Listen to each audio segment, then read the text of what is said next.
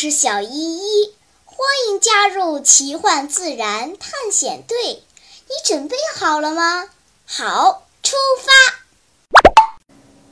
由于大家寻找离队的大旗，耽误了不少时间。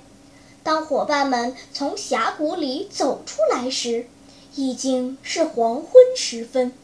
孩子们拖着筋疲力尽的躯壳。深一脚浅一脚地往预定的民宿走去。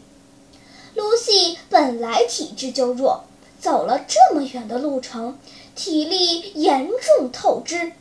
小胖子怕露西晕倒，接过了她肩上的背包，搀扶着她前进。就这样，俩人走两步喘口气，走两步歇歇脚，渐渐的。落在了队伍的最后边。要不我背你吧？小胖子看着渐渐远去的队友，心里不免有些着急。唉，不用，你也累坏了，我再坚持一下，马上就到了。Lucy 一边喘气，一边四下张望。突然。他似乎发现了什么可怕的东西，表情先是僵住，随后转为惊恐。“你你快看，那那是什么呀？”小胖子顺着 Lucy 手指的方向望了望，还没看清楚那边有什么，胆小的 Lucy 就拉着他的手，紧走几步追上了其他伙伴。晚饭的时候，孩子们围坐在桌边，一边吃一边叽叽喳喳地聊天儿。只有 Lucy 阴沉着脸，闷头发愣。小依依轻轻推了她一下，问道：“Lucy，你怎么了？是不是不舒服呀？”Lucy 咬了咬嘴唇，迟疑着问道：“小依依，你说。”这世界上到底有没有女巫？女巫？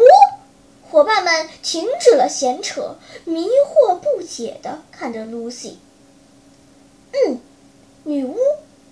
露西表情异常严肃，她压低声音说：“刚才在山谷出口处，我看见一棵奇怪的树。”树上长满长长的尖刺，那些尖刺上居然挂着一些小动物的尸体。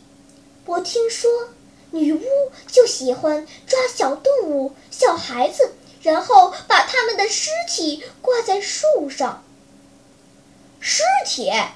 乐乐先是一惊，随后压低声音问小依依：“咱们是不是住进黑店了？”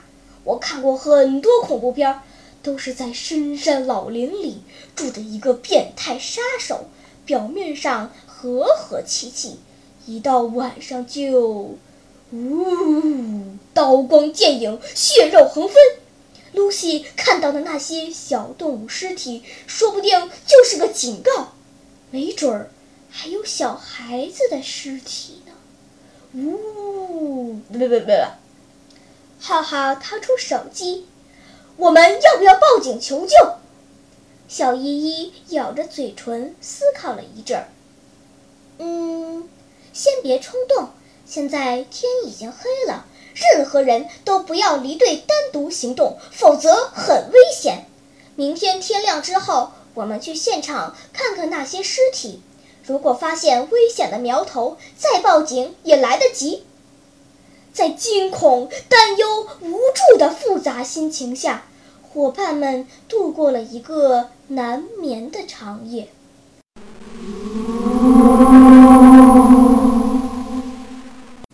天亮之后，他们迫不及待地来到山谷出口。Lucy 停下脚步，指着一个方向说：“就在那儿。”果然。Lucy 没有瞎说，那边真的有一棵长满尖刺的树，树杈上挂了一些小动物的尸体，有青蛙、蜥蜴、小鸟和小老鼠，每一具尸体都被尖利的刺穿透了身体，有的还很新鲜，血迹鲜红；有的已经风干，露出恐怖的骨骼；有的被撕碎，只剩下残破的尸块。谁能干出这样伤天害理、没有王法的事情？凶手究竟是谁？小胖子气呼呼地说。露西一直捂着眼睛，不敢多看，哆哆嗦嗦地问：“有没有小孩子的尸体呀？”伙伴们都瞪着眼睛搜索女巫伤害小孩子的罪证，小依依却松了一口气。哎呀，我当是什么呢？别找了，这不是女巫干的，是屠夫鸟的小把戏。屠夫鸟小把戏，乐乐生气了。这是多少条性命啊！杀了动物不吃，把尸体悬挂起来，这么残暴，这么血腥，这么恐怖。咳咳小依依清了清嗓子，开始上课了。屠夫鸟只是外号。它的真名叫灰伯劳，虽然个头不大，但是性情凶猛，喜欢吃小型兽类、鸟类、蜥蜴、各种昆虫等。它们有一种特殊的习性，就是将猎物挂在带刺的树上，用尖利的树刺把猎物戳死、撕碎，所以人们给它起了这么个血淋淋的绰号。屠夫鸟，小依依的话音未落，空中突然传来一阵尖锐而又凄厉的鸟鸣。一只鸟落在了带刺的树枝上，它身躯丰满，披着灰色的披肩，背羽层层叠叠，拖着一条长长的尾羽。这家伙虽然长得很帅气，但是目露凶光。再加上鹰钩一般的小嘴巴、锋利的脚爪，一看就是个狠角色。那家伙在枝头跳来跳去，似乎在巡视自己的领地。他居高临下地看着孩子们，确认没有任何危险后，落在一具新鲜的老鼠尸体旁，开始凶残地撕扯。鲜血染红了屠夫鸟头部的羽毛，他把小老鼠的内脏、肌肉撕成一块块，津津有味地吞食。呃，妞妞捂住嘴巴，恶心的想吐。哎，我说，浩浩推了推小依依，压低声音问道：“灰伯劳为什么这么凶残？”这个嘛。小依依思索了一阵儿，有的科学家说，伯劳鸟腿部肌肉不发达，爪子力量较弱，没法像猛禽一样一下用腿和爪子撕碎猎物，所以先把猎物挂在树的尖刺上，然后再撕碎吃掉。哎，这一点挺像妞妞的，没那么大的力气，非要逞那么大的能。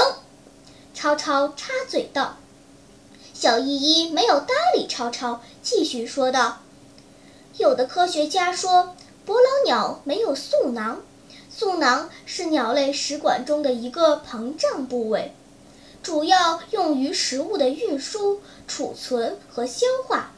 当鸟儿的胃部充满食物时，吞咽的食物可以储存在嗉囊中。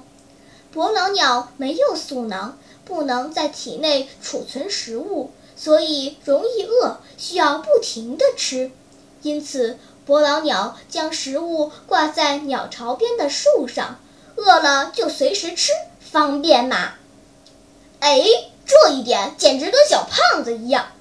超超又插嘴道：“最大的乐趣就是吃，储存食物，然后继续吃，嘿嘿。”小依依还是没有搭理超超，继续说：“还有的科学家说，伯劳鸟在树上挂尸体是为了宣布这里是自己的领地。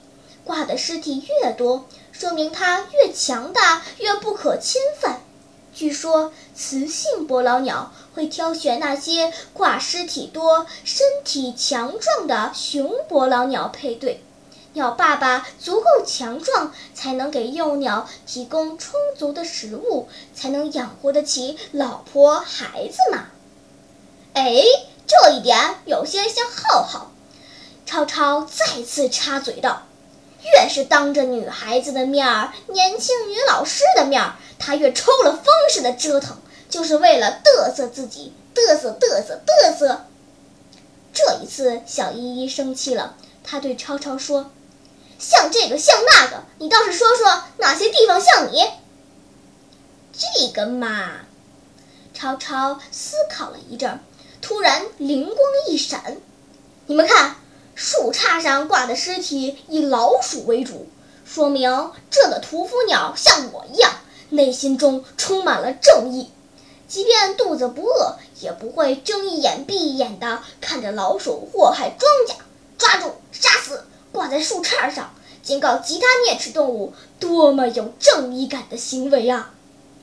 呃呃呃，小胖子夸张地叫道：“你的这番话比屠夫鸟撕扯尸体还令人作呕。”好啦好啦，既然我们证实这些尸体不是女巫干的勾当，就说明我们住的不是黑店，咱们快回去吧。昨天晚上和今天早晨被你们吓得，我都没好好吃饭。我要赶紧回去吃几个大包子，补充一下体力。后面还有很长的路要走呢。啊，哈哈，小胖子的话说的不错。老板娘准备了那么丰盛的早餐，可大家担惊受怕的都没怎么吃。现在连小依依都觉得肚子好饿，趁着时间还早，赶紧回去大吃一顿吧。在离开前，让我们一起看几张灰伯劳的图片吧。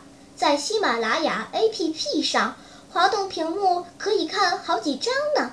小朋友们，假如下次你在林间探险，看见树杈上挂着小动物尸体，请不要害怕。说不定附近就住着一只凶残的屠夫鸟呢。